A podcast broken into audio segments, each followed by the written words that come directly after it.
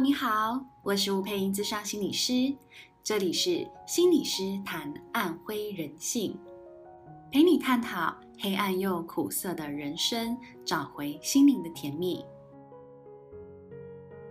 今天这期节目，我要与你探讨的是，劈腿的人在想些什么。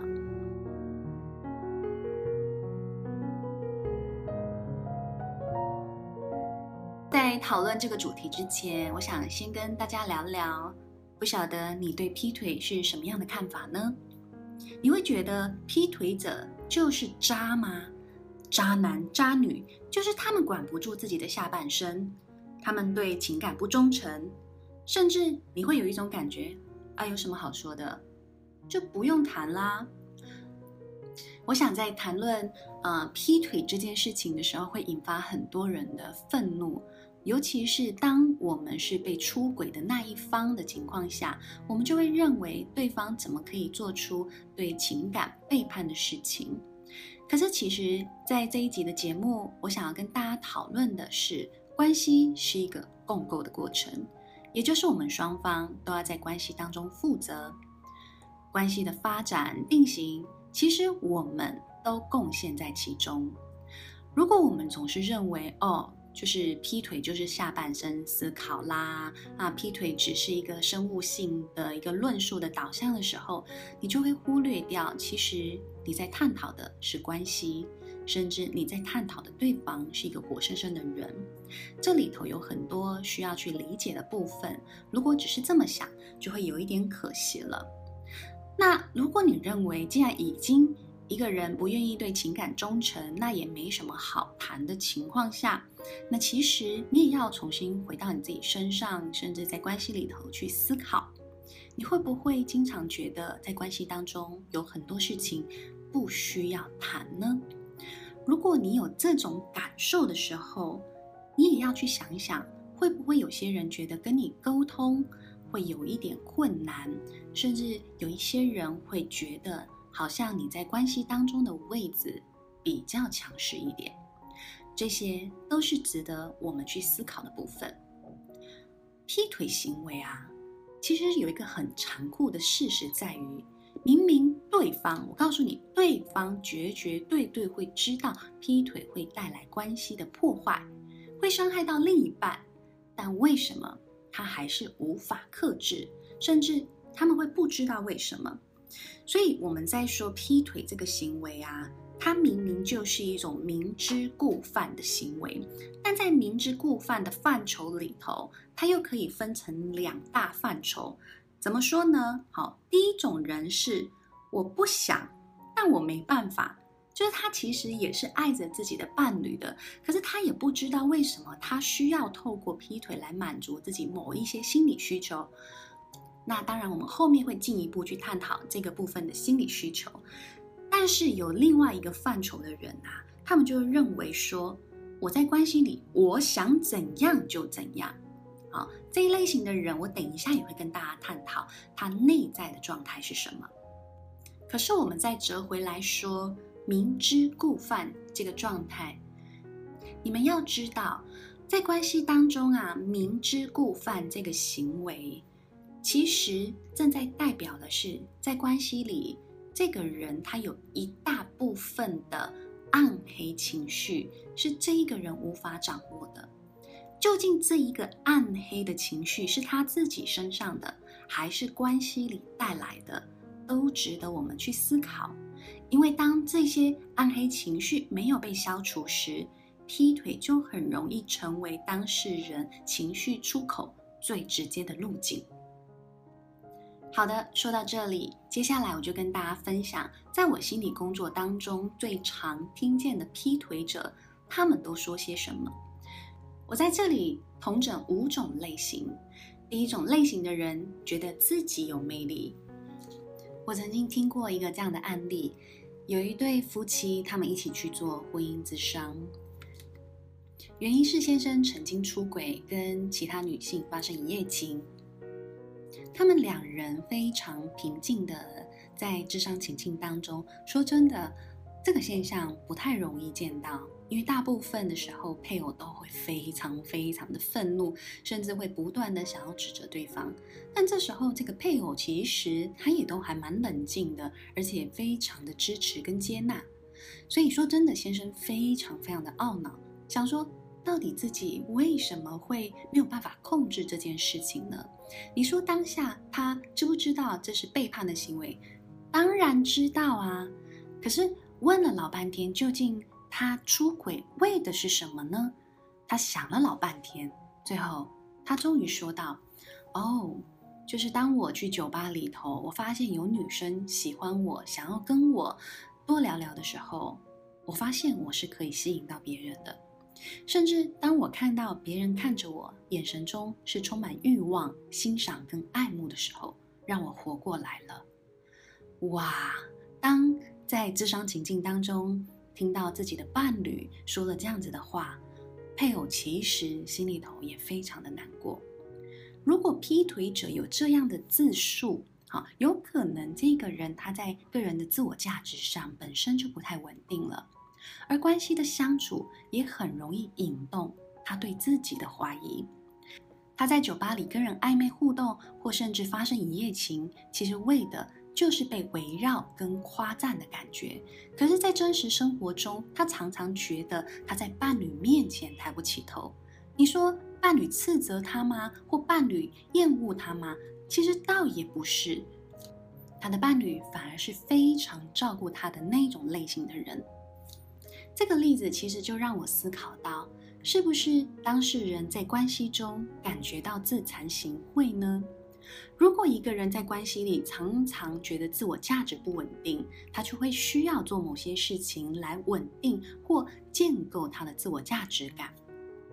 而另外一个例子，则是他跟网友会很暧昧的互动，甚至他传了上空照给网友，为的就是获得网友对他的刮目相看。但他在真实生活当中，经常被伴侣辱骂。每一次被骂，甚至吵完架之后，他就越克制不住地传了更多的照片出去。听到这里，如果你担心你的伴侣在关系里经常会自我价值不稳定，你又可以怎么预防呢？第一个，如果你常常像孩子一样照顾对方，而不把对方当成一个成年人，他就很容易有孩子般不成熟的行为，甚至会怀疑自己的自我价值感。那这部分的解方就在于你愿不愿意尊重，并且将对方视为一个自主独立的个体来对待。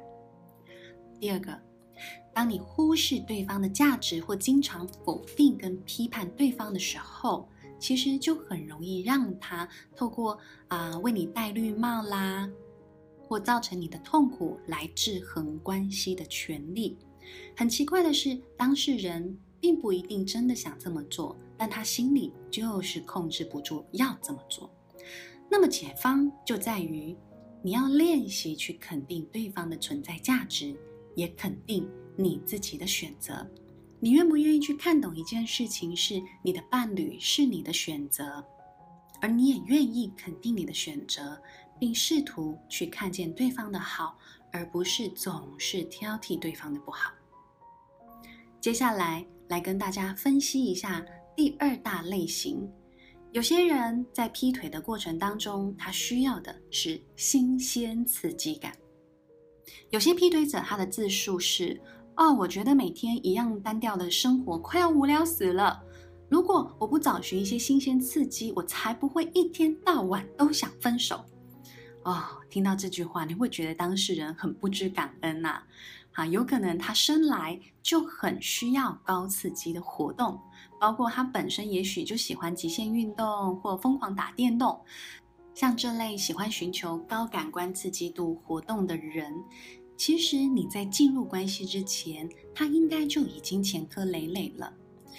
在关系初期，通常你们会充满各种激情，因为他们难以忍受生活的疲乏感，因此，也很容易引发爆炸般的冲突，甚至把冲突当成生活调剂的一环。因为吵架有时可以血脉喷张，吵完后床尾和也是一种情趣嘛。所以，对于这一种类型的人，他们容易在关系的相处中觉得疲劳的，又该如何预防呢？好，第一点，我会建议你跟对方好好谈论在之前的前科，好，了解他心中的黑洞，了解他心中那个寂寞无聊的部分，以及他究竟有什么样的不满足。第二点，你要能够了解自己。是否也需要情绪跌宕起伏的关系？说真的，我看到很多人，他会觉得自己的生活很无聊，或他自己本身很无聊，因此他们选择了这一种不无聊或害怕无聊的人。为什么？因为他也想要充实跟精彩他自己的生活，所以你挑选到了这种伴侣。其实你也要重新去思考，你有没有总是容易爱上坏男人跟坏女人的倾向呢？甚至你有时候对好人会有点无感，为什么？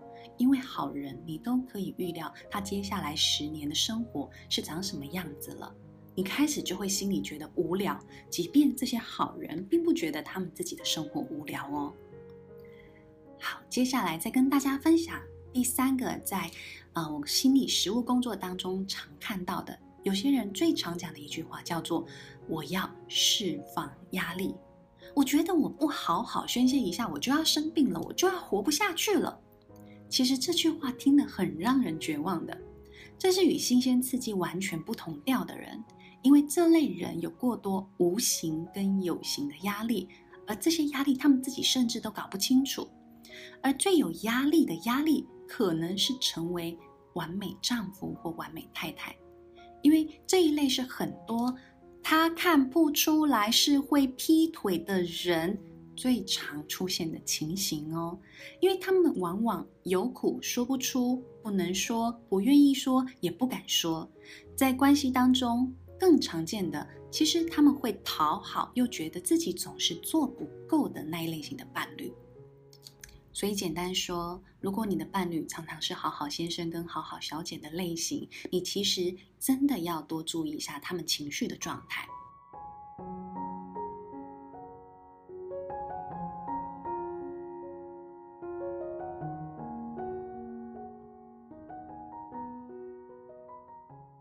对于这一种在关系中过度承担或完美主义的人，你又该如何去预防呢？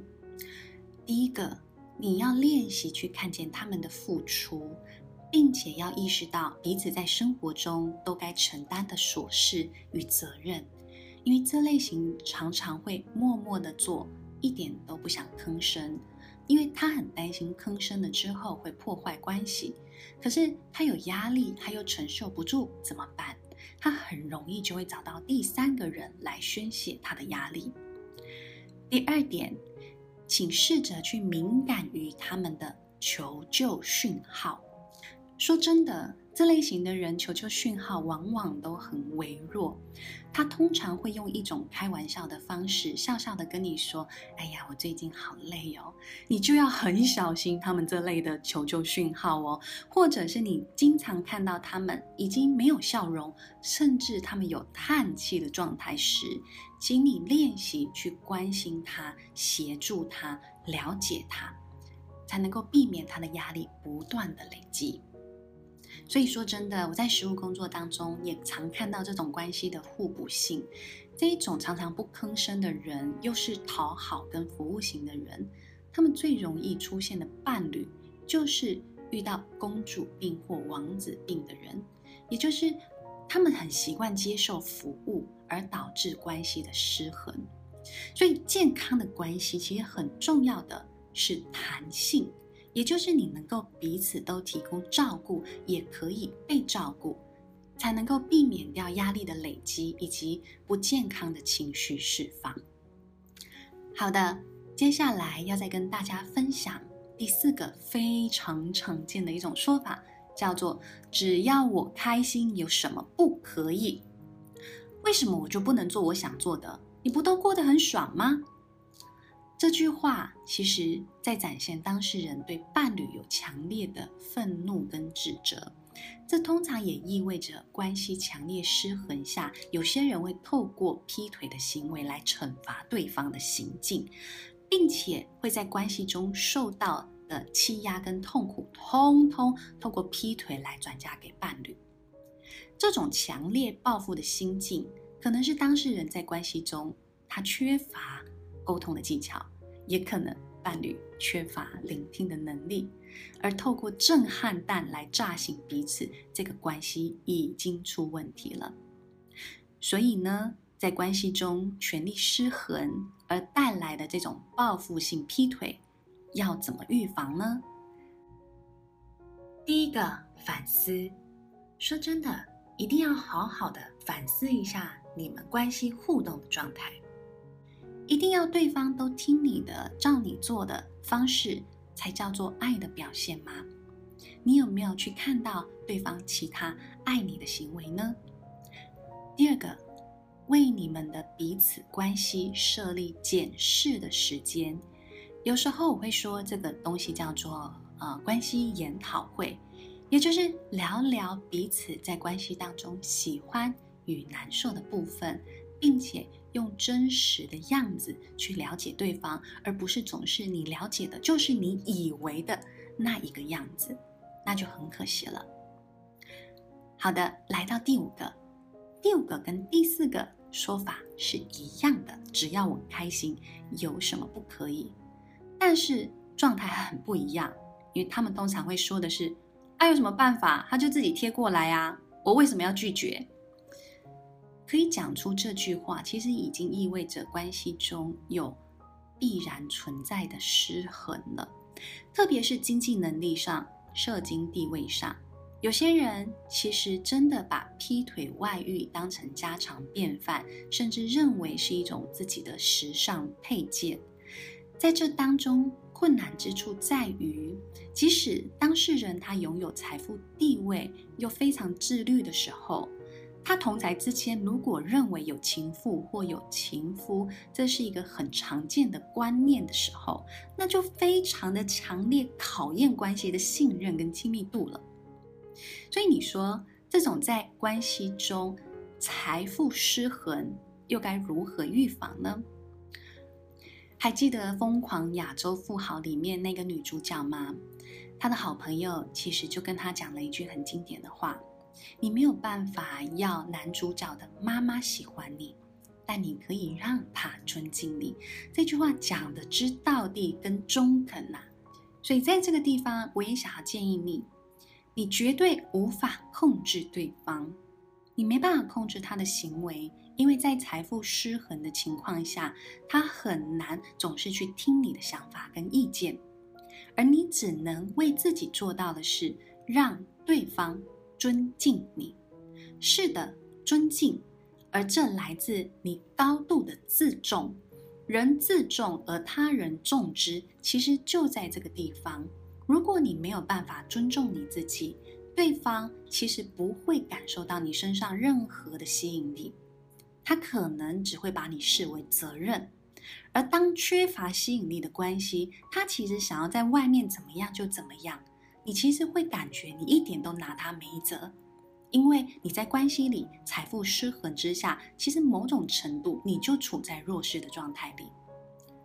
第二个，请你当一个在情感上可以财务独立与情绪独立的人，因为说真的，一个什么都依赖的人是很难让人尊敬的。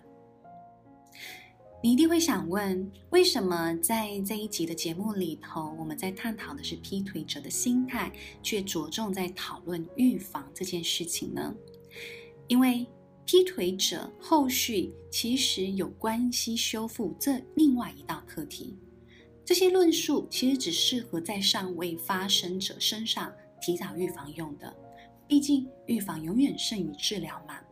所以说到这里，真的要提醒大家一件事情是，在关系中要处理的，并不是劈腿行为，也不是要全力围堵或要对方戴上贞操带，这并不能根本的解决问题，因为那是关系相处与情绪困扰下的结果，需要重新思考关系跟情绪的议题。而当这些状况超出你们可以解决的状况时，就需要透过学习或寻求专业来处理。因为我们身上对于亲密关系相处的行为资料库，往往大量复制至原生家庭，除非你非常有意识地觉察自己在关系中的姿态，或大量阅读，你才有可能跳脱自原生家庭的那个行为模式。而一位忠诚的伴侣，有谁不爱呢？但问题就在于忠诚的背后，它需要亲密关系中许多的元素，包括吸引力与亲密支持这些。而这些在你们的关系中又是否还存在？吸引力其实来自于自信与关系的平权，亲密支持来自于尊重、关怀、合作与问题解决。向来就不是两个人相爱就好，它需要经营跟维持的能力。因为 love is painkiller，爱是止痛药，舒缓彼此的身心压力，成为彼此的后盾的时候，而你们愿不愿意成为彼此的良药呢？好的，说到这里，相信你已经开始感觉到劈腿的行为不是只来自于个人。而可能是关系共构下的结果了，也希望这集节目可以触发你们的思考。